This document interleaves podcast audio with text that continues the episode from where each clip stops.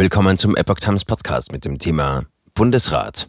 Steuerentlastungen für Bürger auf der Kippe. Bremen sagt vorerst Nein. Ein Artikel von Epoch Times vom 19. Mai 2022. Angesichts gestiegener Energie- und Lebensmittelpreise will die Bundesregierung die Bürger steuerlich entlasten. Doch unter den Ländern regt sich erster Widerstand. Das von der Ampelregierung geplante Steuerentlastungsgesetz stößt auf Vorbehalte in den Bundesländern. Bremen kündigte an, dem Gesetzentwurf im Bundesrat nicht zustimmen zu wollen. Bremen müsse selbst jeden Euro zweimal umdrehen, sagte Bürgermeister Andreas Bovenschulte der deutschen Presseagentur. Deshalb können wir Mindereinnahmen in Höhe von fast 100 Millionen Euro allein in diesem Jahr nicht zustimmen.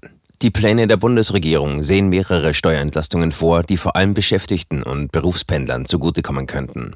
Allerdings ist das Vorhaben für den Staat kostspielig. Die Entlastungen sollen sich im laufenden Jahr auf rund 4,46 Milliarden Euro belaufen und bis zum Jahr 2026 auf rund 22,5 Milliarden Euro summieren.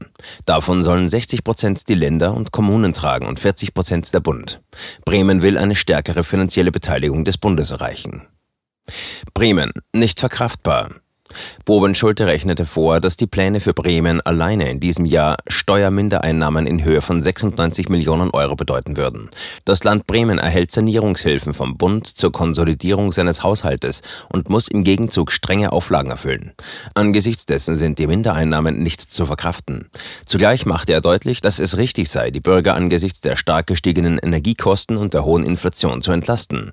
Mehrere andere Bundesländer ließen ihre Zustimmung bei der Bundesratssitzung am Freitag Freitag noch offen. Zu diesem Thema gibt es noch Länderrunden. Eine Positionierung von Sachsen-Anhalt erfolgt eventuell erst am Freitag vor der Sitzung des Bundesrates, sagt ein Regierungssprecher auf Anfrage. Ähnlich äußerte sich ein Thüringer Regierungssprecher, es gebe noch Abstimmungsbedarf, unter anderem unter den Bundesländern, sagte er. Einer Prognose zufolge würden die Mindereinnahmen in Thüringen allein in diesem Jahr 168,5 Millionen Euro betragen. In der Zukunft würden durch die Entlastungen geringere Steuereinnahmen in Höhe von etwa 50 Millionen Euro pro Jahr erwartet.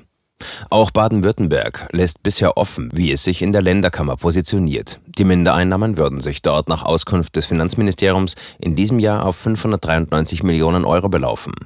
In den Jahren 2023 und 2024 läge das Minus bei jeweils 675 Millionen Euro. Stärkere Beteiligung des Bundes gefordert. Berlin rechnet mit einer Belastung in Höhe von rund 470 Millionen Euro im Jahr 2022. Der Bund muss sich an den Lasten stärker beteiligen und sich auf die Länder zubewegen. Wenn der Bundesfinanzminister dies in seiner Verhandlungsführung nicht stärker berücksichtigt, ist eine Einigung am Freitag nur schwer zu erreichen, teilte die Berliner Senatsverwaltung für Finanzen mit. Hessen erwartet im laufenden Jahr geringere Steuereinnahmen in Höhe von rund 380 Millionen Euro, sollte das Steuerentlastungsgesetz in Kraft treten. Ein Sprecher des Finanzministeriums erläuterte, dass das Gesetz in der jetzigen Fassung für sich genommen zu Ausfällen von rund 530 Millionen Euro führen würde. Der Bund habe allerdings an anderer Stelle eine teilweise Kompensation angeboten. Sie soll über Umsatzsteuerfestbeträge erfolgen und in einem anderen Gesetz geregelt werden. Hessen würde davon mit rund 150 Millionen Euro profitieren. Hamburgs Bürgermeister Peter Tschentschner verwies darauf, dass man in Finanzierungsfragen noch im Gespräch sei. Da sind wir als Senat noch offen. Er betonte, das Entlastungspaket sei kommuniziert. Die Leute erwarten auch, dass wir das jetzt umsetzen, sagte Tschentschner. Er gehe deshalb davon aus, dass es auf den letzten Metern eine Mehrheit im Bundesrat geben werde. Das Steuerentlastungsgesetz wurde bereits vom Bundestag beschlossen, bedarf aber noch der Zustimmung des Bundesrates. Es sieht unter anderem vor, dass der Grundfreibetrag bei der Einkommensteuer um 363 Euro steigt und die Werbungskostenpauschale angehoben wird. Beides Rückenwind zum 1. Januar. Außerdem sollen Fernpendler eine höhere Pendlerpauschale anrechnen können, 38 Cent statt bisher 35 Cent pro Kilometer.